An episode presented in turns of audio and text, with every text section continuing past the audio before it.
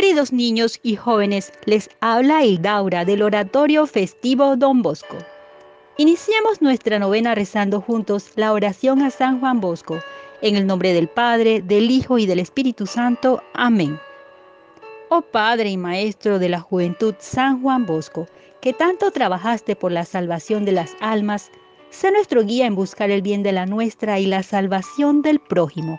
Ayúdanos a vencer las pasiones y el respeto humano Enséñanos a amar a Jesús sacramentado, a María Auxiliadora y al Papa, y alcánzanos de Dios una buena muerte, para que un día podamos reunirnos contigo en el cielo, así sea.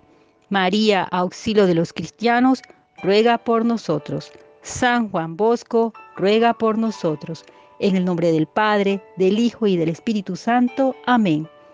El tema para este primer día de la novena es la oración es escuela de esperanza.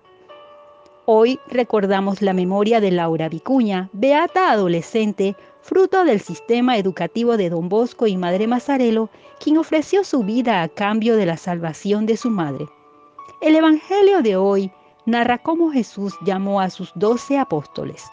Nosotros, al igual que los apóstoles, Don Bosco y Laura, debemos sentirnos escogidos, llamados y amados por Jesús. Es del conocimiento de todos que don Bosco, en medio de tantas dificultades, su consuelo y su auxilio fue la protección maternal de la Virgen María, y porque se sentía amado, confió en Jesús y lo alimentaba la oración. Don Bosco continuamente rezaba diciendo, todo lo puedo en aquel que me fortalece y también nosotros debemos estar convencidos de que Dios está con nosotros tenía una confianza ilimitada en la divina providencia. No le desalentaba nada porque tenía seguridad de que Dios nunca lo abandonaría. Desde la vivencia en su corazón de la esperanza, continuamente repetía la frase de Santa Teresa, solo Dios basta. La oración es escuela de esperanza, puede tornar nuestra flaqueza en fortaleza es poderosa y sostiene el crecimiento de la iglesia. Debemos fiarnos en Jesús y darle nuestras luchas y no desalentarnos porque sin Jesús apaga y vámonos.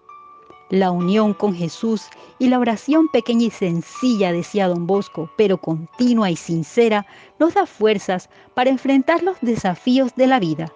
Por ello, pidámosle al Señor que nos haga gente de oración decidida y confiada. Nuestra trivia es, ¿cuál es la frase de Santa Teresa que continuamente repetía don Bosco? Que la bendición de Dios Padre Todopoderoso los acompañe. Un gran abrazo y recuerden, nos mueve la esperanza. ¡Viva don Bosco!